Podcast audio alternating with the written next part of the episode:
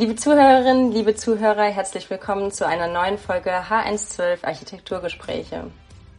Weltweiter Ressourcenverbrauch ist einer der vielen Gründe, der uns zu den Gedanken über nachhaltige Architektur antreibt. Wir machen uns Gedanken zum Material, zur Funktion oder eben zur Gebäudekonzeption und auch den technischen Aspekten.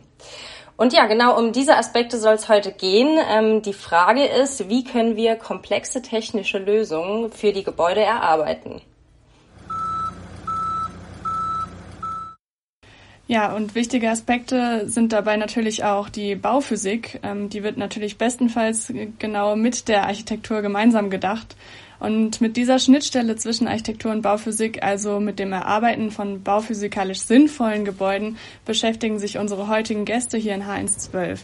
Bei Transolar geht es vorwiegend um das Entwickeln von Gebäuden, die auf die Bedingungen an ihrem Standort ähm, technisch äh, perfekt eingehen, also die energetische Optimierung von Gebäuden. Und Sie nennen das äh, Klimaengineering und damit ein herzliches Willkommen an Professor Dr. Thomas Lechner und Professor Matthias Rudolph. Wir möchten Sie jetzt kurz vorstellen und Lisa, vielleicht äh, magst du ja ähm, den Thomas übernehmen. Genau. Ja, ähm, Thomas Lechner, du bist einer der Gründer, die 1992 Transsolar Klimaengineering äh, gegründet haben und außerdem bist du Professor, wie Miriam das eben schon ganz richtig äh, erwähnt hat, an der Hochschule Kaiserslautern für Baustoffkunde, Bauphysik und klimagerechtes Bauen, um das es ja in der heutigen Folge, wie gesagt, ähm, gehen wird. Herzlich willkommen, Thomas. Ja, vielen Dank. Ich freue mich, dass ich dabei sein darf. Ja, Matthias, auch dich möchten wir natürlich kurz äh, gerne vorstellen. Du bist Projektleiter bei Transsolar und ebenfalls Professor, allerdings in Stuttgart. Und dort lehrst du Gebäudetechnologie und klimagerechtes Entwerfen. Und außerdem, und das möchten wir an dieser Stelle gerne noch erwähnen, bist du seit 2017 Mitglied des Präsidiums der Deutschen Gesellschaft für nachhaltiges Bauen, kurz der DGNB. Und damit schließt sich heute ein Kreis, den wir mit der ersten äh, Folge zur nachhaltigen Architektur vor einigen Wochen begonnen haben. Also auch dir schon mal ein, ein großes Dankeschön, dass du heute dabei bist und ein herzliches Willkommen. Vielen Dank, Miriam und Lisa. Vielen Dank für die Einladung zu dem Podcast. Ich freue mich. Ja, es freut uns, dass ihr hier seid und ich würde vorschlagen, ähm, wir starten direkt ins Thema und vielleicht zum Einstieg die erste Frage. Könnt ihr uns kurz erklären, welche Rolle denn der Kontext ähm, also der Ort, vielleicht auch die Zeit und der Mensch ähm, in eurer Arbeit, ähm, ja, welchen Stellenwert der einnimmt, welche Rolle spielt der Kontext? Das ist ja einfach sicher schon mal eine Grund, grundlegende architektonische Fragestellung. Aber natürlich aus Klima-Engineering-Sicht spielt, ist der Kontext natürlich der Ausgangsfaktor, also Kontext in Form von Ort, von den klimatischen Bedingungen vor Ort, von den Materialien vor Ort, wenn wir über das klimagerechte Bauen sprechen, reden wir auch natürlich auch beim innerhalb des nachhaltigen Bauens von Materialien und Ressourcenverfügbarkeit, aber natürlich auch nach der Funktion. Ist es ein Lager? Ist es äh, ein Gebäude für Menschen? Und in dem Verbund natürlich auch, äh, was bedeutet die Nutzung für den Menschen und wie definieren wir eine Aufenthaltsqualität für den Menschen? Und das nicht als Konstantes, sondern natürlich sind wir äh, als Menschen natürlich in einer natürlichen Umgebung aufgewachsen und kleiden uns natürlich auch unterschiedlich in den verschiedenen Jahreszeiten. Von daher ist das grundlegende Verständnis für das soziale Verhalten und äh, für sagen wir, den Dresscode innerhalb des Gebäudes natürlich auch immens wichtig als Ausgangspunkt dafür, das passende Gebäude zu entwickeln. Mhm. Du hast im Vorfeld zur Aufnahme das Thema thermisches Komfortverständnis ähm, schon mal in die Diskussion eingebracht. Kannst du uns vielleicht ganz kurz den Hintergrund dazu erläutern? Also es klang gerade schon so ein bisschen heraus, dass es ja auch was mit dem Kontext zu tun hat. Ähm, was bedeutet denn thermisches Komfortverständnis und was ist deine Auffassung dazu? Vielleicht kannst du das hier im Podcast nochmal kurz erwähnen. Ja, stimmt. Da, darauf hatte ich ja reagiert bei äh, im Vorfeld.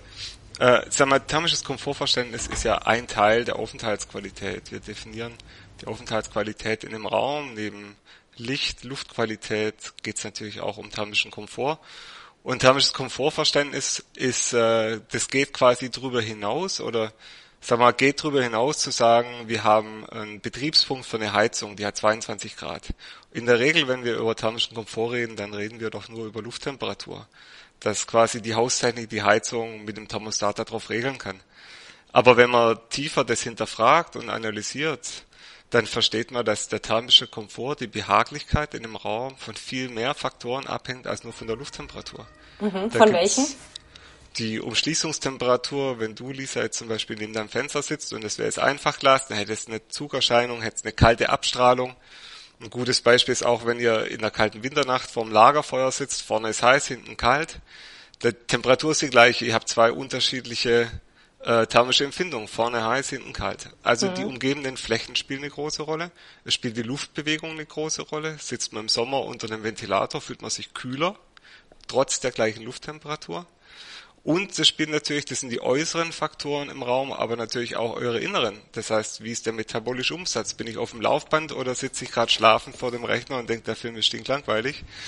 ähm, genauso mit dem Bekleidungsgrad. Sitze ich im Pelzmantel oder in der kurzen Hose im Sommer vor dem Rechner? Habe ich einen Dresscode mit Schlips und Krawatte? Oder mache ich so wie die Japaner nach dem Niedergang von Fukushima, die um Strom zu sparen den Dresscode aufgehoben haben und sagen, ihr dürft alle in Jogginghosen und kurzen Hosen kommen? Dann haben wir weniger Energiebedarf. Also dieses Grundverständnis von Komfort ist äh, extrem wichtig für uns als Klimaingenieure oder allgemein für die Planen, weil der zentrale Punkt, warum wir Gebäude planen für Personen, ist ja, dass wir eine Aufenthaltsqualität schaffen, die gut ist. Und das ist eigentlich ähm, meist in der Regel relativ einfach runtergebrochen auf Normwerte, aber die meiner Meinung nach nicht ausreichen, um dann wirklich sinnvolle Gebäude mit hoher Aufenthaltsqualität und geringem Ressourcenverbrauch zu bauen. Man hat einfach viel mehr Möglichkeiten, Architektur zu entwickeln, wenn man das, sag mal, die Zusammenhänge versteht, wie wir als Menschen funktionieren und was wir als hohe Aufenthaltsqualität definieren. Thomas, du hast eine Wortmeldung. Ein ganz kurzer Exkurs. Wo kommt das alles her? Ähm, Komfortempfinden, Behaglichkeit, warum kümmert man sich um sowas? Ähm, die zwei wichtigsten Anwendungen waren eigentlich, dass um 1900 zum Beispiel in Amerika drüben in New York ganze Hochhäuser voll waren mit Leuten, die als Typewriter Dokumente kopiert haben. Ne? Vorher waren das die Schreiber im Mittelalter, die das gemacht haben, in der Neuzeit nach Erfindung der Schreibmaschine. Leute, die saßen auf 0,4 Quadratmeter oder 0,6 und haben da getippt. Und dann war es ganz extrem wichtig, dass man wenig Fehler macht. Ne? Dadurch hat man untersucht, wie hängt das zusammen? Also mhm. die, die thermische Situation und eine Fehlerhäufigkeit. Und wenn jemand abgelenkt ist, weil es zu kalt, zu warm ist, macht er immer mehr Fehler. Das andere war die schlichte Frage in Diamantenminen in Südafrika. Wie lange können Leute noch perfekt arbeiten oder gute Arbeitsleistung bringen? Ab welcher Temperatur fällt das ab? Ja. Und dann ähm, hat vor allem in den 60er Jahren Ole Fanger an der Technischen Uni in Kopenhagen mit vielen Studenten als Probanden untersucht, ähm, wenn ich jetzt eine Decke kühler mache oder einen Fußboden wärmer und dann sitzen die da und lesen was, die sollen nach 20 Minuten sagen, ich fühle mich wohl, es ist mir zu kalt, zu warm, mache ich viele Fehler, mache ich wenig, bin ich konzentriert. Ne? Und daraus hat man Erkenntnisse gezogen, und das war dann wissenschaftlich auch so, dass in den letzten 20 Jahren oft so ein adaptiver Komfort genannt wurde. Sprich, mhm. wenn ich aus dem Fenster gucke im Sommer und sehe, dass die Sonne scheint, dann suche ich mir schon Kleider raus, die passen zu dem Wetter dazu. Ne? Dann habe ich eine gewisse Erwartungshaltung. Wenn jetzt plötzlich ein, um ein Wetterumschwung kommt und es fängt an zu regnen, wird kalt, habe ich Pech gehabt. Aber wenn ich mit dieser Einstellung und dieser Kleidung zur Arbeit gehe oder irgendwo hin, wo ich eben äh, ein Gebäude benutze, und es wird dann ein bisschen anders, dann bin ich bereit, das zu akzeptieren. Ja, und das ist ein ganz großes Potenzial, dass wir nicht sagen, ich erwarte 22 bis 26 Grad und, äh, und, und das muss sein, ansonsten gehe ich sofort zum Hausmeister und beklage mich, sondern ähm, ich, ich denke selbst, ich, ich, ich stelle mich ein auf die Situation und darum haben wir auch festgestellt, dass Gebäude, die nicht voll klimatisiert sind, sondern eigentlich gar nicht klimatisiert, die haben guten Sonnenschutz, die haben die Möglichkeit, eine, eine genügend frische Luft zu bringen, die werden viel besser ähm, angenommen und brauchen dann auch viel weniger Energie. Ne? Das ist vielleicht auch so ein, so ein Hintergrund, der da mitspielt. Mhm. Sehr interessante Herleitung, ja. Wir wollen ja nicht nur über Komfort sprechen, aber ich denke mal, was Thomas gesagt hat, ist sehr wichtig, weil zwei, zwei Kernpunkte, was die Forschung gebracht hat. Das eine nennt man den adaptiven Komfort, das heißt, wenn die Person sich auch die Möglichkeit hat, seine Umgebung zu beeinflussen, sei es ein Fenster aufmachen, Rollo zu Luftbewegung erhöhen, dann hat man psychologisch eine ganz andere ähm, ähm, sagen wir, Zufriedenheit mit äh, nicht normierten Bedingungen. Wir sind ja keine Labormäuse, die mhm. immer quasi in einem voll konditionierten Raum laufen, sondern die individuelle Regelbarkeit seiner Umgebung ist ein extrem wichtiger äh, Vorbedingung für thermischen Komfort und Nutzerzufriedenheit. Und was auch noch interessant war, ähm, ist eben, dass man, selbst wenn man, es gibt kein exakt richtig für alles, sondern es gibt immer, wir sind alle unterschiedlich. Und von daher kann man eigentlich das nie allen recht machen. Die Untersuchungen haben gezeigt, 95% kann man erreichen, dann hat man das Optimum, 5% sind immer unzufrieden, weil man doch anders ist. Deswegen ist es die individuelle Möglichkeit, seine Umgebung zu ändern, ist auch ein sehr wichtiges Grundverständnis von einem Architekturverständnis, dass man Aufenthaltsqualitäten dann schafft, wenn man verschiedene Situationen anbietet oder den Nutzern ermöglicht, ihre Umgebung zu ändern. Mhm.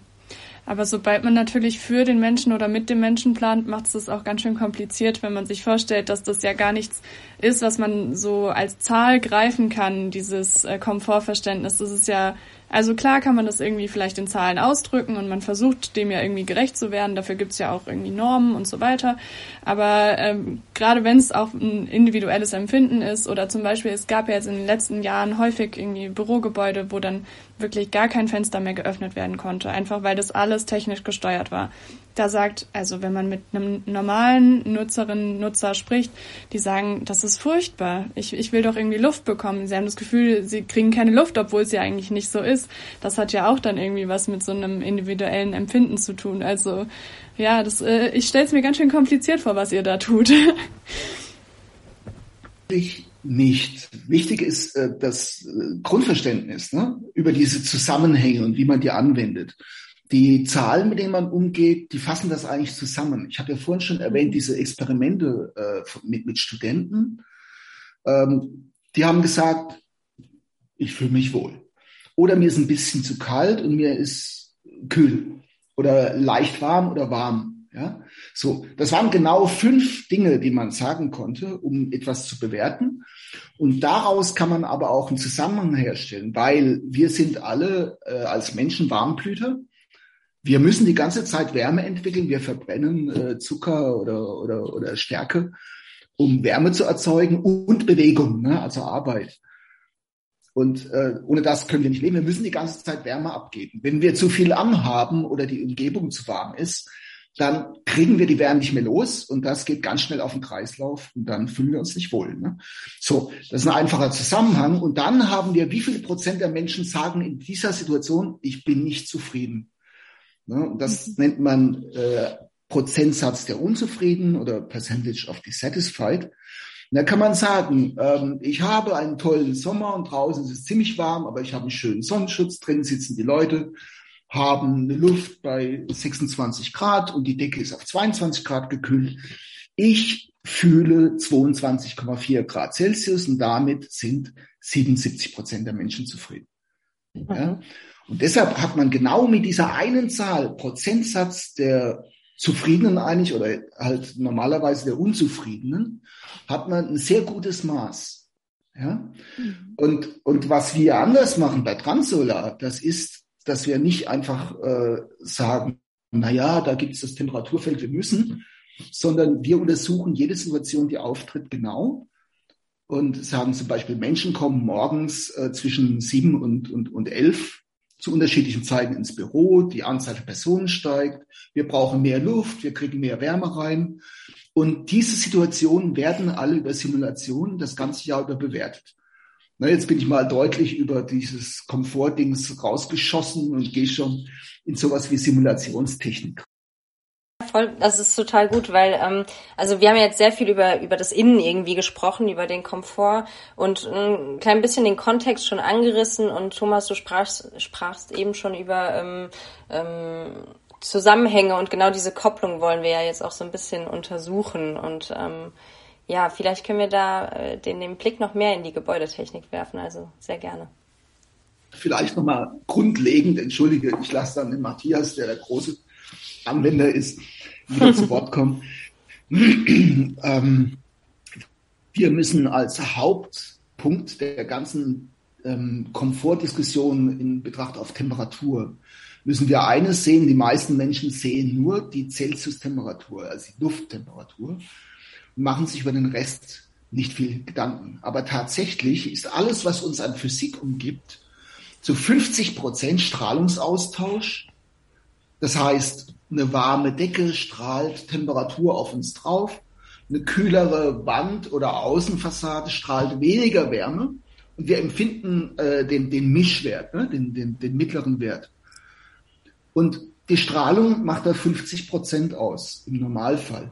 Und die Lufttemperatur die anderen 50 Prozent. Ne? Das kann auch ein bisschen verschoben werden, je nachdem, ob es zieht oder was. Aber wir müssen uns um diese Strahlung, diese Infrarot-Wärmestrahlung kümmern. Die ist wahnsinnig wichtig. Und wenn wir jetzt nur im Sommer statt eines Raumes, wo jetzt die Luft, wo man sitzt, hat sie 25 Grad. An der Decke hat sie aber 28 Grad, weil warme Luft nach oben steigt und sich da oben sammelt unter der Decke. Dann ist die Decke auch auf 28 Grad und strahlt entsprechend wieder viel Wärme runter. Und genau das brauchen wir nicht. Ja? Und deshalb ähm, beschäftigen wir uns wahnsinnig intensiv damit, wie wir ähm, thermisch beeinflusste Oberflächen im Raum verwenden können und dadurch dann das Komfortempfinden der Menschen verbessern. Mhm. Ist das auch so ein Faktor zum Beispiel, also ich persönlich mag Fliesenboden in der Wohnung jetzt nicht so gern, weil ich immer das Gefühl habe, es ist so kalt. Ähm, hat es dann auch was damit zu tun, dass es eben anders strahlt oder dass die, dass die, die Wärme dann irgendwie tatsächlich anders ist oder ist es mein persönliches Empfinden, dass das so ist? Ich sage mal, das, das führt uns ein bisschen weg vom Thema, aber ganz kurz, kalte sozusagen, kalte Oberflächen, die haben ja alle die gleiche Temperatur. Ne? Was mhm. wir fühlen, ist, dass Wärme von dem Material aufgenommen wird. Und wenn wir jetzt auf einem Eisen, auf einer Stahlplatte stehen, die irrsinnig viel Wärme wegleitet, dann, dann merken wir, dass der Körper Wärme verliert. Ne? Mhm. Und wir haben Sensoren in der Haut, die fühlen oder die, die detektieren einen Wärmeabfluss und sagen, oh, hier ist kalt und unangenehm. Und wenn ich jetzt auf ein Stück Holz stehe, dann nimmt das einfach weniger Wärme auf und deshalb reagieren die Nerven nicht so stark. Ah ja, spannend. Das habe ich mich immer schon gefragt. Wenn ich jetzt Bäder oder, oder irgendwelche Hallenbäder oder Saunabereiche oder sowas plane, da ist das sicher ein Punkt. Ne? Aber für den normalen Komfort im Raum, in, in äh, Verwaltungsgebäuden, in dem, was uns äh, in unserer täglichen Arbeit umgibt, ist das hm. nicht von Belang. Hm. Ich würde vielleicht da, was äh, Lisa, du meintest, äh, das bringt uns ja dann auch zur Frage der Technik und was, äh, wie kann man Komfort bereitstellen. Und das Grundverständnis, was wir als Klimaingenieure machen in unserem Beruf oder was wir auch versuchen in der Lehre zu integrieren, ist ja ein integrales Verständnis erstmal, wie alles funktioniert und dann eben, dass Technik kein Add-on ist auf ein Architekturverständnis, sondern dass es integriert gedacht werden muss.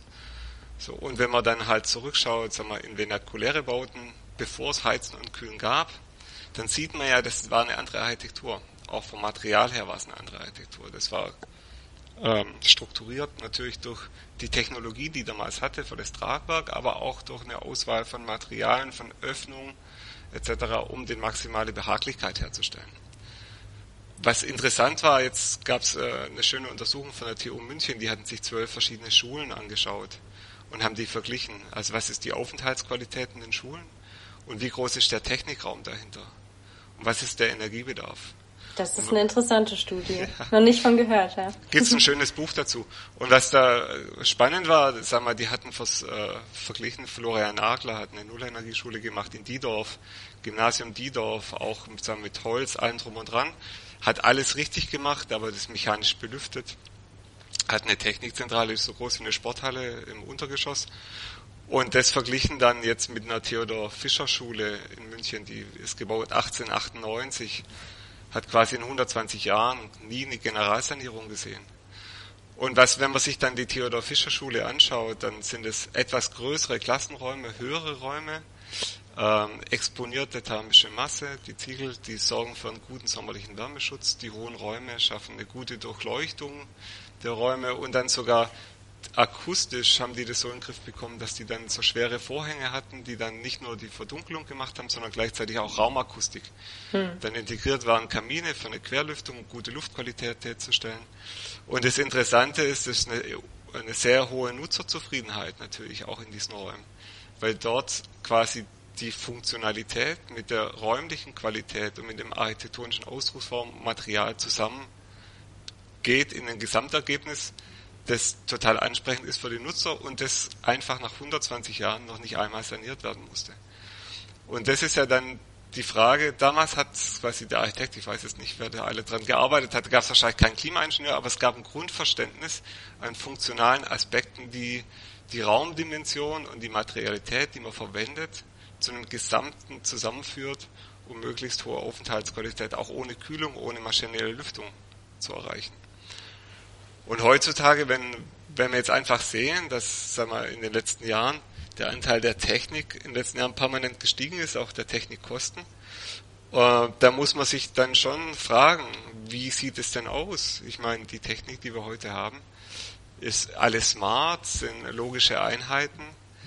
Wenn wir dann dran denken, dass Gebäude alle 60 Jahre saniert werden, das wird nicht reichen. Wir ändern unser Smartphone alle 10 Jahre die Technik ist nicht so robust und wartungsfrei wie eine natürliche Lüftungsöffnung, dann fragt man sich, schafft man denn, löst die Technik, die Techn Technologisierung der Haustechnik ihr Versprechen ein, geringeren Ressourcenbedarf zusammenzubringen mit erhöhtem Aufenthaltskomfort?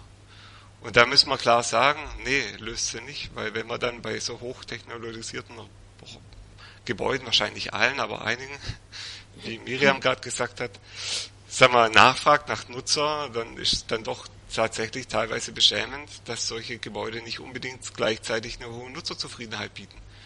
Wenn man den Energieverbrauch anschaut, muss man dann leider auch feststellen, das hat Professor Fisch, äh, Fisch von der TU Braunschweig damals festgestellt, äh, eine Analyse von Verbrauchsdaten, dass tatsächlich äh, me mechanisch konditionierte, gelüftete Gebäude mehr Energie verbrauchen als natürlich gelüftete.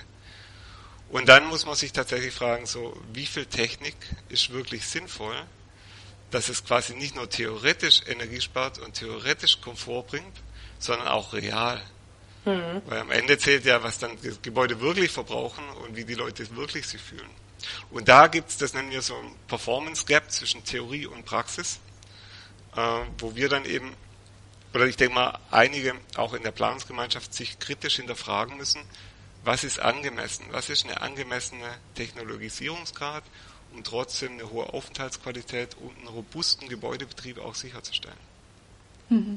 Und da stellt ihr praktisch Analysen und Berechnungen, ähm, um die Frage, Matthias, das ist ja eben schon praktisch vorweggenommen, ähm, zu beantworten, wie viel Technik ein klimatisch sinnvolles Gebäude ähm, mit einem hohen Komfortwert ähm, benötigt. Genau, genau. Also sagen wir mal, der die äh, unser Wissen als Klimaingenieure, sagen wir, wir, wir arbeiten ja zusammen, ganz normal im Planungsteam mit Haustechnikern, mit Bauphysikern, mit den Architekten, mit Tragwerksplanern und wir bilden es quasi in Querschnitt und versuchen, die verschiedenen Elemente, Synergien zu finden und Konzepte zu entwickeln und vorzuschlagen und abzustimmen, wo man quasi das Material, die, die Form aus der Architektur, die Ausrichtung, Glasanteil etc. so kombiniert, dass man äh, möglichst passive Optimierung von Gebäuden erzielt bei einem hohen Aufenthaltsqualität. Und dass man idealerweise am Ende dann fragt, wie viel Technik braucht man denn wirklich? Also anstatt von vornherein zu sagen, wir brauchen also eine, eine Klimaanlage, wir brauchen eine Heizung, kann man erstmal in Frage stellen, wieso brauchen wir das? Schaffen wir es nicht nur rein passiv? Oder was müsste man machen, um äh, das, die Architektur funktional so zu optimieren im Zusammenspiel zwischen Tragwerk, Bauphysik und Haushände, die äh, nicht ganz wegbleibt, weil wir immer noch Wasser, Abwasser, Elektro etc. haben. Aber wie können wir das denn optimieren? Und daraus entwickeln wir verschiedene Konzepte und das bewerten wir mit Simulationstools quasi dann theoretisch zu zeigen, wie sieht das ganze Jahr aus, wie viele Leute werden da zufrieden sein, äh, wie sieht das Tageslicht aus, wie ist die Luftqualität. Und das ist, sagen wir, unsere Aufgabe als Klimaingenieure. Und wie läuft das jetzt so praktisch ab? Also wer kommt auf euch zu und sagt, wir brauchen eure Unterstützung oder wir ähm, wollen gerne, dass ihr da auch nochmal drauf schaut? Sind es die Architektinnen und Architekten oder sind es eher die Bauherren oder ähm, ja, wer kommt da auf euch zu? Lisa hatte ja die Frage gestellt, äh, so, dass sie gesagt hat, ähm, ihr berechnet. Ja. Und, äh, und die Antwort von Matthias war schon was ganz anderes. Da kam nichts mit Berechnung. Ne? Und das Interessante ist, ähm, wir simulieren natürlich. Ne? Also die genau. Simulation ja. sei eine, eine virtuelle Darstellung der Wirklichkeit mhm. unter verschiedenen äh, Bedingungen, um dann eben Varianten auch bewerten zu können. Das macht aber tatsächlich äh, in unserem Job zehn Prozent der Zeit aus. 90 Prozent ist der Rest. Und eigentlich bräuchten wir auch keine Simulation. Wir wissen, was funktioniert, wie die Zusammenhänge sind, was, was gut funktioniert und äh, müssen es aber natürlich dem Auftraggeber, dem Bauherrn, äh, vertreten durch den Architekten, ähm, nahebringen und, und plausibel machen. Ja? Mhm. Ähm, aber eigentlich ist der wichtigste im Team ist der Architekt, weil er ein Team koordiniert, das viele Berührungspunkte mit unserer Arbeit hat. Ne, wir machen also ein integrales Planen, wir sind ein Planungsteam und äh, gegenüber so einer sequen sequenziellen Art von Planung, wo der Architekt einen Entwurf macht, dann kriegt's der, der Tragwerksplaner, der sagt, ja, die Fassade ist ja toll, aber jetzt muss ich da wahnsinnig viele Stützen reinstellen. Der Raum funktioniert ganz anders, sieht anders aus. Dann kommt der Haustechniker und sagt, ja, ihr habt ja 100 Prozent Glas nach Süden. Ähm, und äh, das ist nicht gut. Ne? Und dann sagt Architekt, ich will es aber so, ich habe das so entworfen. Und dann kommt eine Kiste raus, die wahnsinnig viel gekühlt werden muss, Riesenkosten hat und so weiter. Das machen wir nicht. Vom ersten Moment an sitzen wir zusammen und entwerfen ein Gebäude gemeinsam. Und jeder gibt ganz, ganz früh, wenn noch mit einem Bleistiftstrich alles verändert werden kann, gibt er seinen Kommentar und man, man denkt das gemeinsam und sucht Lösungen. Und damit ist ganz klar der Architekt, der, ähm, der auf uns zukommt. Mhm. Wir machen auch unglaublich viele Wettbewerbsberatungen. Ich weiß es nicht, wie viel irrsinnig viel Geld wir jedes Jahr in solche Wettbewerbe reinstecken. Und wir arbeiten da sehr viel an sehr vielen verschiedenen Projekten. Das hält einen aber auch äh, geistig auf Trab. Ne? Man guckt immer, was ist aktuell irgendwo umgesetzt, macht das Sinn oder nicht? Oder können wir es besser und das macht dann natürlich auch Spaß. Ne? Und das ist die Hauptakquisitionsmethode, dass mhm. wir Wettbewerbe beraten, aber natürlich auch, dass wir mit Architekten äh, gemeinsam schon Projekte gemacht haben und die gerne wiederkommen und äh, das nächste Projekt wieder an Land ziehen oder uns empfehlen. Mhm. Ich kann mir auch vorstellen, dass ähm, wenn man jetzt zu euch kommt und äh, sagt, wir haben jetzt hier ähm, die und die Ideen äh, oder wir wollen da und dafür ein Gebäude entwickeln, ähm, schaut doch mal mit uns drauf und ihr dann sagt, ja, vielleicht braucht man nicht so viel Technik, wie man ursprünglich davon ausgeht, dass das ja auch wiederum Kosten sparen kann. Also es ist ja jetzt nicht immer nur ein Einsatz ähm, von Kosten, den man damit äh, verursacht, sondern man kann ja auch ähm, was damit sparen, wenn man irgendwie sagt, vielleicht braucht es das eine oder andere wirklich überhaupt nicht. Man merkt es ja schon, schon auch, dass jetzt ähm, viel auch über aktive Kühlung und sowas gesprochen wird. Natürlich weiß man nicht. Also jetzt 2035, 2040, wie sieht's da aus? Also ist natürlich dann wahrscheinlich auch was, was euch sehr beschäftigt. Wie sieht's denn in der Zukunft aus? Äh, wie viel Technik brauchen wir denn dann? Weil gerade wenn ein Gebäude 100 Jahre stehen soll, dann äh, muss es natürlich auf ganz andere Gegebenheiten reagieren können. Ja, das ist absolut richtig. Und äh, von daher, also mein Klima war bisher in den Zeithorizonten, wo wir gelebt haben, eine Konstante. Das ändert sich jetzt. Äh, leider. Hoffen wir mal nicht so stark, dass wir das in den Griff bekommen. Aber das ist natürlich eine Variable, die wir auch versuchen in der Planung natürlich zu berücksichtigen. Und du hast schon richtig gesagt, das Thema sommerliche Überhitzung und Hitzeperioden wird uns betreffen die nächsten Jahrzehnte und muss uns in der Planungsgemeinschaft auch zu denken geben, wie wir damit umgehen.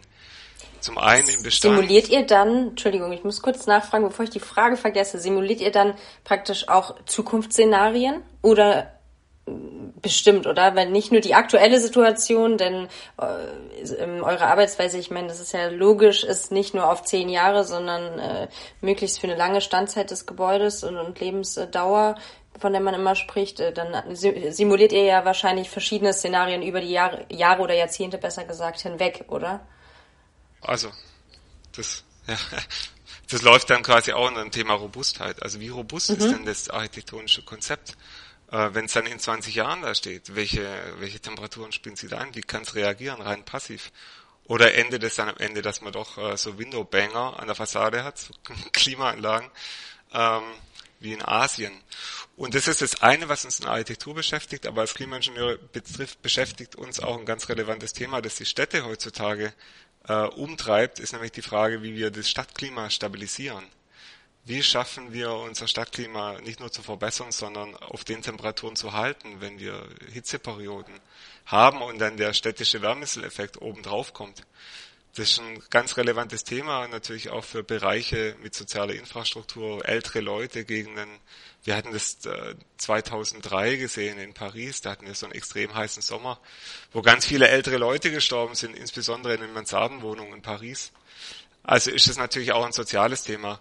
Und von daher, sowas kann man auch simulieren, Mikroklimasimulation und ist aber im Augenblick, denke ich, genauso am, am Punkt, wo die Städte und Gemeinden genau auch neue Tools und Planungsprozesse braucht, um das Thema auch anzugehen. Weil es hört ja nicht am Gebäude auf, sondern Gebäudeschnittstelle ist nach außen. Wenn außen 10 Grad mehr ist nachts als auf dem Land, dann funktioniert halt die nächtliche Auskühlung, wie wir sie in unserem Raum als passive Kältequelle hatten bisher auch nicht mehr. Mhm. Korrekt. Ja, das sehen wir auch an, an Beispielen, jetzt Beispiel die Bahnstadt in Heidelberg. Äh, das ist ja, wenn es mal fertig ist, die größte Passivhaussiedlung der Welt. Und da kam vor kurzem eine Studie raus, die hat gesagt, da wird es im Sommer so heiß und absolut unerträglich. Das, das liegt an der Passivhausbauweise. Was jetzt eine, eine freche Verkürzung ist. Ne? Ähm, denn die haben viele Flächen im Freien, die sind äh, versiegelt. Und sie haben das, was sie entsiegelt haben, absichtlich als Hochrabatte gemacht mit relativ kleinen Pflanzen. Das heißt, da gibt's keine Bäume, die Schatten werfen oder so. Und dann behauptet, das wird jetzt genauso warm wie die Altstadt. Jetzt sage ich, warum sollte die Altstadt jetzt besonders schlecht sein? Die hat ja enge Gassen und Eigenverschattung, also ist es doch gar nicht so schlecht. Also das ist aber das, das, das Thema. Ne? Wie bekommen wir eine Stadt von der Temperatur so angenehm, besonders, dass sie in der Nacht schnell abkühlt. Ne? Auf dem Land haben wir, wenn es heiß ist, nachts eine starke Abkühlung und dann macht man die Fenster auf und das Gebäude ist wieder erfrischt und kann den nächsten Tag wieder durchstehen. Ne? In der Stadt ist das alles drei, vier Grad höher, weil man wenig Grünflächen hat, wenig Flächen, die Wasser verdunsten können. Und, und deshalb, wir, wir dürfen das Innen, das Außen nicht alleine planen. Ja, wir haben die Thematik in einer ähm, Reihe hier bei H112 auch mal verstärkt ähm, ja, ähm, behandelt. Ähm, ähm, interdisziplinär ähm, heißt die Reihe. Da haben wir auch mit verschiedensten Akteurinnen und Akteuren gesprochen und da eben sind wir auch zu dem Entschluss gekommen, wie es eigentlich in nahezu jeder Folge einmal fällt, dass man sehr früh und eng zusammenarbeiten muss, interdisziplinär und ähm, das kommt jetzt eigentlich wieder auf und ähm, das ist irgendwie so der, der Schlüssel zu vielen guten Lösungen. Ähm, wo wir schon bei interdisziplinär sind, wir haben noch einen dritten Themenblock, den ähm, möchten wir ungern vergessen, Miriam. ja, ich wollte vorher noch eine andere Frage stellen, ähm, weil das jetzt schon irgendwie häufiger gefallen ist, das Passivhaus. Ähm, ist es denn auch eine Art und Weise, wie ihr euch vorstellt, dass man klimaneutral oder klimapositiv äh, baut und inwieweit unterscheidet sich eure Vorstellung ähm, von der des Passivhaus-Instituts?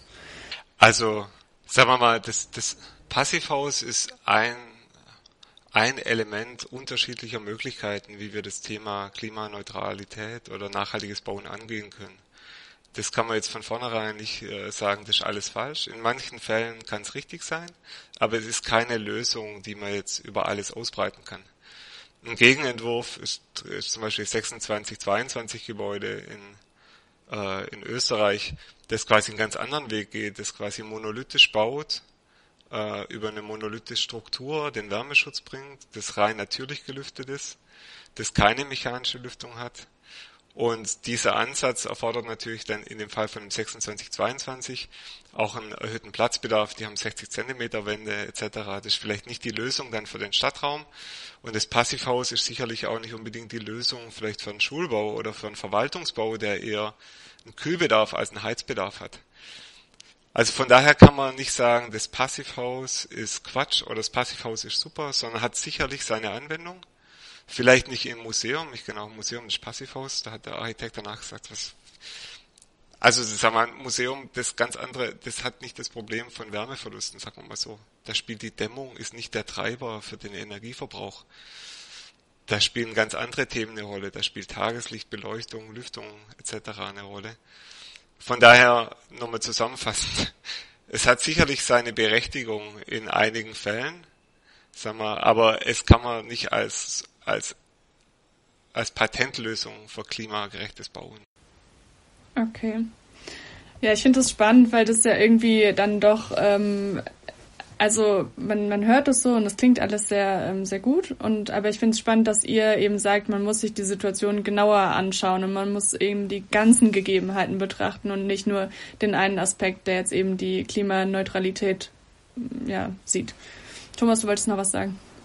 Ich glaube, für unsere Situation, wo wir äh, eindeutig mit dem Energieverbrauch weit runterkommen müssen für den Betrieb von Gebäuden und eine Langlebigkeit und ähm, einfach eine nachhaltige Performance erreichen müssen, ist natürlich das Passivhaus auch nicht falsch. Im Wesentlichen heißt das ja nur, es benötigt wenig Heizenergie, weil ähm, nur irgendwas 15 Kilowattstunden pro Quadratmeter benötigt werden, aber tatsächlich hat es Verluste von 45 bis 50. Und diese Verluste werden ausgeglichen, ein bisschen durch das, was intern äh, frei wird, durch Kochen und, und so weiter. Aber zwei Drittel dieser Energie kommen durch die Sonne. Und dann haben wir wieder den städtebaulichen Kontext im Winter, wenn wir diese Wärme der Sonne am meisten brauchen, um Heizenergie zu sparen, sind dann im städtebaulichen Kontext die Erdgeschosswohnungen, vielleicht auch das erste Stockwerk, verschattet. Die können gar kein Passivhaus sein. Und insofern hängt das auch wieder sehr nah zusammen. Was wir eigentlich brauchen, sind äh, Bautypologien, die einfach wenig Fremdenergie brauchen, um gut zu funktionieren. Und das ist dann ein bisschen weiter gefasst. Und das Passivhaus-Institut hat das große Verdienst, dass sie einfach mal ein paar Regeln aufgestellt haben und gesagt, wenn das und das und das und das erfüllt ist, und dann heißt das für uns Passivhaus. Und die haben quasi ein eigenes Zertifikat gemacht, abseits von DIN-Normen oder VDI-Richtlinien. Ja. Und was man ihnen auch wirklich zugutehalten muss, also erstmal waren sie Vorreiter und haben das Ganze dann auch die Anforderungen des Passivhaus-Instituts, die Technologien vorangetrieben, die quasi die, die theoretischen Ziele unterstützt und es auch gemonitort und haben quasi da doch auch eine Qualitätssicherung gemacht in den Produkten, um sowas zu erreichen. Was man heutzutage sind wir jetzt an dem Punkt, wo klimaneutrales Bauen auch nicht nur heißt klimaneutral in Bezug auf Betriebsenergie, das heißt, wie viel Strom braucht das Gebäude oder wie viel Energie und wie viel macht der Nutzer, sondern auch Erstellung und Rückbau. Klar, logisch. Und dann muss man sich natürlich dann schon die ganze Bilanz anschauen und sagen, kann man dann jetzt je nach einer Wärmeversorgung, kann man die dicke Dämmstoffdicke rechtfertigen im Lebenszyklus ökologisch? Macht es da noch Sinn? Oder sind andere Konzepte je nach Standort und Nutzung nicht sinnvoller? Und wenn wir heutzutage, sagen wir mal, der Energiebedarf, was man auch gesehen hat bei unterschiedlichen Monitoring, dass äh, ab einem gewissen Standard ähm, sagen wir, bei unsanierten, nicht gedämmten Gebäude dominiert ganz klar der Heizwärmebedarf den Energieverbrauch eines Gebäudes. Aber bei sanierten Gebäuden, sei es jetzt mit mechanischer Lüftung, ohne mechanische Lüftung, mit Passivhaus, nicht Passivhaus, dominiert immer das Nutzerverhalten, den Energiebedarf. Hat sich gezeigt, dass der theoretische Bedarf, ob ich es jetzt auf Niedrigstenergie oder NF-Standard oder Passivhaus, dass in Realität der Bedarf bei Vergleichsobjekten der, der Bedarf war signifikant unterschiedlich, der theoretische Verbrauch, aber der Verbrauch war ungefähr gleich. Und das ist so der Performance Gap zwischen Theorie und Praxis, wo, wo wir dann denken, naja, theoretisch kann man das schon extrem runterschrauben. Auch mechanische Lüftung ist theoretisch nach dem GEG total super. Aber in Realität erfüllt es nicht die Erwartungen, weil wir natürlich bei allen mechanischen Anlagen haben wir Ventile, Fühler, Nutzer und die Lüftungsanlage läuft 24 Stunden. Während jetzt, wenn die Lisa daheim ist, das Fenster aufmacht, macht es dann, wenn sie wenn sie auch daheim ist. Also viel mehr nutzerzentriert. Hm. Und von, von daher denke ich, was, was man bei der ganzen Diskussion immer betrachten muss, ist immer erstmal die Theorie, der Bedarf und die Realität, was wirklich verbraucht wird und nicht im Tag der Inbetriebnahme, sondern auch nach 20 Jahren. Und dann muss man das einfach prüfen auf die Robustheit der Technik. Also nicht nur wie viel Technik braucht man, sondern wie robust ist denn auch ein Technikkonzept, dass man es eigentlich nicht fehlbedienen kann oder dass es nicht kaputt geht nach 10 Jahren. Und wenn es kaputt geht, dass man es auch merkt, dass es auch kalt wird. Weil viele Anlagen, der merkt der Nutzer nichts, aber hinten hast du eine riesen Energierechnung, weil halt irgendwie Heizen und Kühlen gleichzeitig passiert. Und man hat halt nicht immer äh, jemand mit einem Doktorabschluss äh, im Facility Management sitzen, der die kom den kompletten Überblick hat, was die Maschine gerade macht. Ja, ja, das stimmt, das stimmt. Ein einfaches Beispiel noch, das vielleicht wieder in eine Richtung äh, einfache Gebäude geht. Ähm, wir haben oft die Situation, dass wir sagen, wir haben als Ergebnis unserer Analysen, dass zum Beispiel eine Kälteleistung für ein Gebäude, wenn es denn schon gekühlt werden muss, ähm, sehr gering ist. Und dann glauben das die, die Fachplaner nicht. Ja, die sagen, nee, und nach Standardregeln und Daumenwerten und so weiter muss das doppelt so groß sein. Und dann machen wir den Kompromiss, dass wir sagen, wir bauen jetzt mal Installationsflächen für eine Kühlung in jedem Raum aber wir werden nur die Hälfte ausstatten mit Technik. Und die andere kann dann aber nachgerüstet werden. Ne? Mhm. Und ich glaube, wir kein einziges Gebäude, was wir so gemacht haben, wurde jemals nachgerüstet. Es war einfach nicht nötig. Ne? So, und das ist natürlich auch ein Teil des Geschäftes, dass man einfach Gebäude macht, die so wenig brauchen, weil sie vernünftig geplant sind.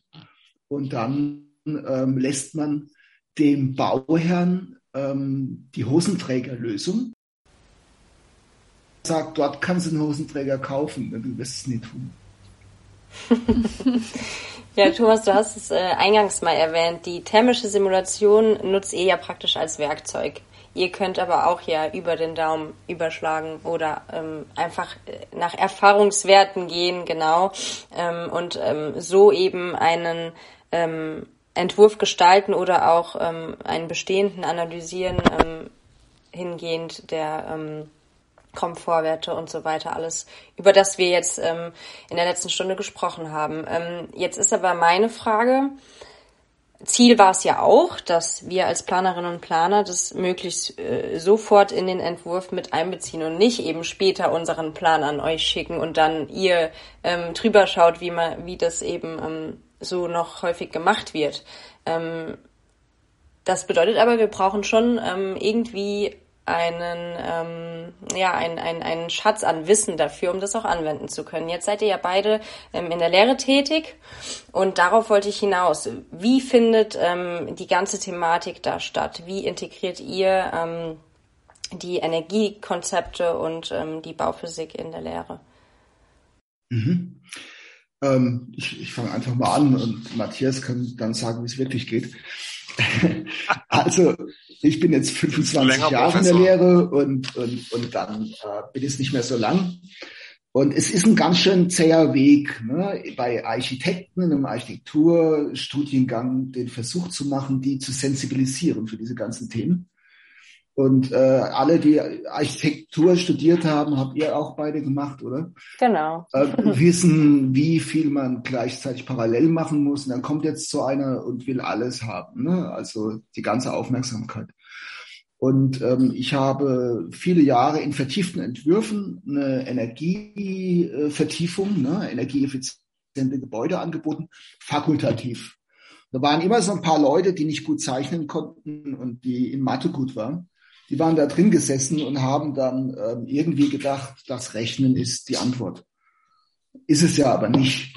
Und dann äh, war ich doch äh, lang ziemlich enttäuscht und wir haben dann die, die letzte Prüfungsordnung oder Reakkreditierung haben wir im Jahr 2017 in Gesetz verwandelt sozusagen. Und seitdem muss jeder, egal ob er Städtebau macht oder, oder Gebäudebetrieb, Sanierung oder einen Gebäudeentwurf, muss im vertieften Entwurf das Fach energieeffiziente Gebäude belegen. Der muss dann ein Konzept entwickeln. Aber ist das nicht schon ein Schritt, Schritt vor? Also weil, weil wenn es, ähm, also verstehe ich das richtig, erst wird ein, ein Entwurf gemacht und im zweiten Schritt, im vertiefenden Entwurf, kommt dann erst das Fach auf. Nee? Ah, okay, gut, weil sonst wäre es ja schon wieder die falsche Reihenfolge sozusagen. Ja, ja. ja. Nein, wir haben im, okay. im zweiten Semester äh, Baustoffkunde, da wird das, was dann wirklich äh, wichtig ist fürs Gebäude, die Nachhaltigkeit, wird da gelehrt. Dann kommt die Bauphysik. Und die Bauphysik, da sagen ganz viele, OB-Physik habe ich noch nie verstanden. Und äh, schalten ab.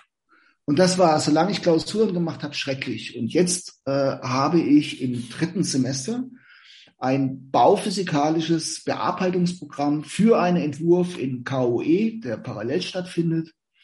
Und im Semester darauf geht der KOE-Entwurf vertieft weiter. Da wird weiterentwickelt. Und äh, mein Fach wechselt von Bauphysik zu Haustechnik. Mhm. Das heißt, man hat ein Jahr lang eine Entwurfsbearbeitung bauphysikalisch erst und dann haustechnisch. Dann geht man ins Praktikum, wenn man zurückkommt, macht man einen vertieften Entwurf, Energieeffizienz oder ein Energiekonzept dazu. Und der Abschluss ist die Bachelorarbeit, in der man dann Nachhaltigkeitsstrategien mit einplant und auch präsentiert. Ja, das ist ja mittlerweile auch in der Hochschule Mainz fester Bestandteil und sollte eigentlich an allen Hochschulen und Universitäten so sein. Hoffentlich. Sichtbarkeit ist einfach etwas, dass, dass die Leute, wenn sie sich dann bewerben in Büros, sagen können, hier habe ich eine Arbeit gemacht mit Energiekonzept, hier eine mit Nachhaltigkeit. Und, ähm, und viele wollten das nicht, die sind einfach dran vorbeigewischt. Jetzt machen das alle bei uns und wir haben super Ergebnisse. Hm. So, und jetzt sind wir gerade wieder in der Reakkreditierung, dann werden wir nochmal überlegen, wie die Zukunft geht, weil das ist ja alles auch sehr betreuungsintensiv und das ist wieder eine Geldfrage. Das ist wieder was anderes. Hm. So sieht es bei uns aus. Matthias, wie, wie, wie, ist es, ähm, wie ist es bei dir? Ich bin ja ähm, an der Staatlichen Akademie der Bildenden Künste in Stuttgart, ähm, wo man auch Architektur studieren kann. Und wir können den Eltern äh, sagen, die ihre Kinder zu uns schicken, ja, das sind echte Architekten, sind nachher keine Künstler, sondern auch Architekten. Kriegt man wirklich einen Abschluss. Und aber unser Schwerpunkt ist natürlich der entwerferische Schwerpunkt. Architektur als mit dem Schwerpunkt des Entwurfs, weniger der Technologie. Aber und von daher, sagen wir mal, kriegen unsere Studierenden in beiden Studien ab Abschnitten, Bachelor und Master, natürlich Grundlagen vermittelt. Erstmal im Bachelor natürlich unter Gebäudetechnologie, das ist quasi ein Pflichtfach im dritten und vierten Semester zusammen mit Bauphysik. Da ist der Aufbau eigentlich immer so, dass man immer ausgeht von den von den physikalischen Grundprinzipien, dem Verständnis äh, des Menschen, wie er die Umgebung wahrnimmt, also Sehen für Licht, Riechen für Luftqualität, thermischer Komfort in Zusammenhang mit, mit Energie und dass wir das immer versuchen, auch diese Übungen nicht nur theoretisch, sondern rein sensorisch ranzugehen. Zum Beispiel ganz am Anfang gehen die Studierenden auf den Klimahike, die müssen dann ihre Umgebung kriegen. Sensoren, Licht, Temperatur, Oberflächentemperaturfühler, neu, also Noise Level, äh, Schall, Schallfühler und gehen dann in Gruppen und kriegen dann ein Competition. Man muss immer den heißesten, kältesten Ort finden, den lautesten, leisen. Und die müssen dann immer schätzen und dazu eine Story, ein Storyboard machen eine Geschichte oder ein Film. Und das ist total wichtig, äh, weil wir wollen dadurch erstmal die, dadurch, sagen wir, darin äh, stabilisieren, sich selber zu vertrauen und selber einen Bezug herzu, äh, zu, herzuleiten zwischen der Zahl, die auf dem Blatt steht, und meinem eigenen Empfinden. Weil alle Studierenden, die bei uns anfangen, die haben ja schon 20 Jahre Erfahrung. Wenn die dann immer, wenn die dann, wenn ich sie dann frage dem Entwurf, wollt ihr da drin wohnen? Und die sagen, nö, das ist der falsche Entwurf. also, Falsche Antwort. ja, aber selber als Messlatte, man bringt ja als Mensch mhm. selber als Nutzer mit. So, und dann die ganzen Themen, sag mal, Licht, Luftqualität, die werden bei uns während der Vorlesung, oder das ist eher eine seminaristische Vorlesung, in kleinen Entwürfen erarbeitet. Also müssen beim Thema Lichten an unterschiedlichen Standorten der Welt einen kleinen Pavillon von für einen Piano-Player, also für einen Pianisten komponieren. Und es darf aber kein direktes Licht auf die Tastatur, sonst kommt er durcheinander. Aber wir müssen eine Lichtstimmung generieren, müssen Modell bauen, müssen simulieren. Also man versucht es immer durch Entwurf und Theorie zu verknüpfen, in kleine Entwurfsübungen. Und dann gibt's natürlich auch die großen Entwurfsübungen, wo wir kooperieren im vierten Semester, im dritten Semester mit dem äh, konstruktiven Entwurf, wo die eben dann auch tatsächlich simulieren müssen, aber auch äh, Modell bauen müssen und Klima- und Energiekonzept für einen ausgewählten Teil ihres Entwurfs mit integrieren müssen. Das ist so ein Bachelor, wo wir versuchen, das immer durch eigene Erfahrung und angelehnt an den Entwurf zu vermitteln. Und im Master bieten wir unterschiedliche Seminare zum nachhaltigen Bauen oder zum klimagerechten Entwerfen an, kooperieren mit der DGNB. Ähm, äh, das heißt, äh, die können dann quasi durch die Kooperation haben sie auch die Möglichkeit, ein DGNB Accredited Professional mit äh, geringen äh, Prüfungskosten abzu, ab, zu absolvieren als Weiterbildung und machen natürlich unsere Entwürfe, die kooperieren wir mit den anderen Architekturlehrstuhlen und suchen uns natürlich immer zeitrelevante Themenstellungen raus. Im letzten Semester haben wir die Nachnutzung der Expo in Dubai gemacht, weil man sich heutzutage schon fragen muss, erstens braucht man sowas heute noch? sechs Monate so eine Stadt zu bauen, also ressourcenmäßig und dann die Leute fliegen hin, ist Grund, also und dann ist eben, wie ist die Nachnutzung von dem Material? Was kann man daraus generieren vor Ort oder was kann man modular weiterverwenden, vielleicht vor Ort? Und was kann man daraus vielleicht ein neues Expo-Konzept entwickeln? Und das ist dann spannend. Also wir versuchen die Themen der Nachhaltigkeit, nicht nur klimagerecht, sondern allgemein der Nachhaltigkeit, Ressourceneffizienz zusammenzubringen zu aktuellen relevanten Fragestellungen und versuchen das dann zu forschende Entwürfe gemeinsam mit den Architekturlehrstühlen hier anzubieten. Mhm. Ich glaube, was ganz klar wird, ist, dass das ein sehr, sehr wichtiges Themenfeld ist. So wie uns alle halt auch eben Tragwerksplanung äh, beeinflusst, so beeinflusst uns auch eben die Bauphysik und äh, das äh, Klimaengineering. ähm, und wir können nicht darauf verzichten, das mitzudenken. Aber es ist ja wichtig, dass wir eine in gewisser Weise auch eine Ahnung davon haben, weil wir müssen ja eben auch mit Fachplanerinnen und Fachplanern zusammenarbeiten können und wir müssen wissen, wovon die sprechen und wir müssen es in Frage stellen können, ob das denn tatsächlich notwendig ist oder ob man nicht noch dies oder das bedenken sollte. Von daher glaube ich, und da können wir auch von der Hochschule Mainz aus sagen, ähm, wird es auf jeden Fall ja auch mitbedacht und ist ein wichtiger Teil in der Lehre.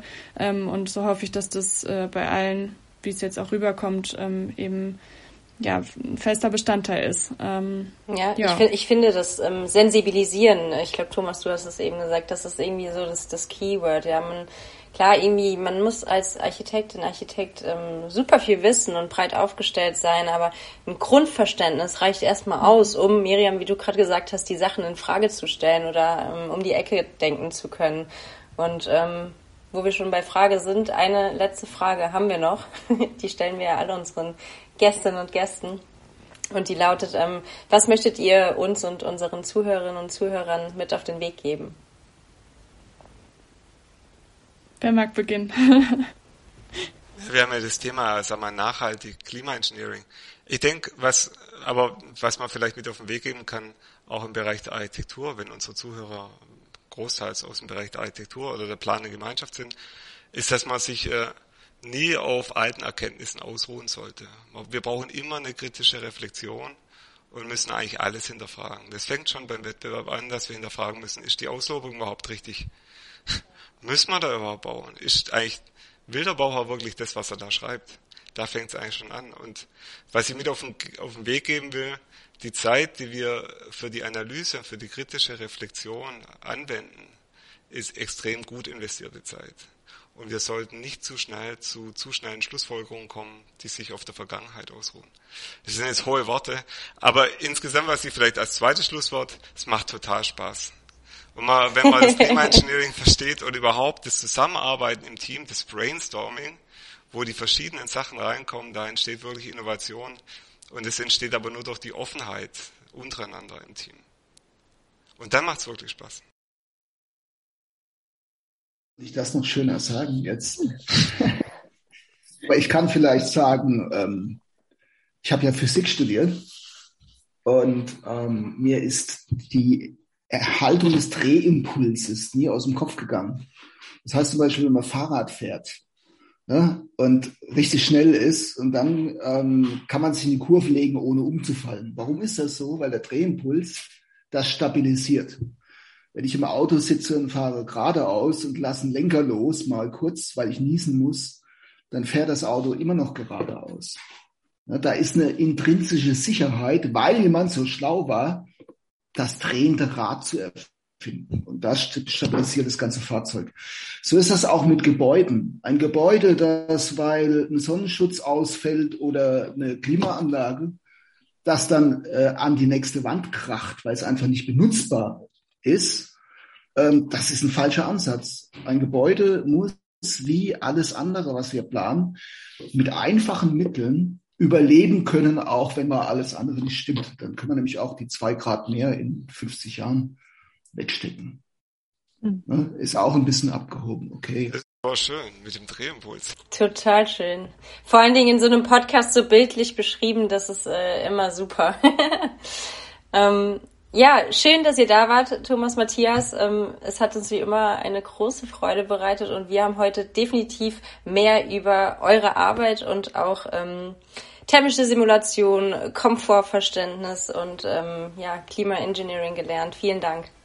Dankeschön. Herzlichen Dank euch beiden. Dieser Podcast ist eine Produktion der Fachrichtung Architektur der Hochschule Mainz.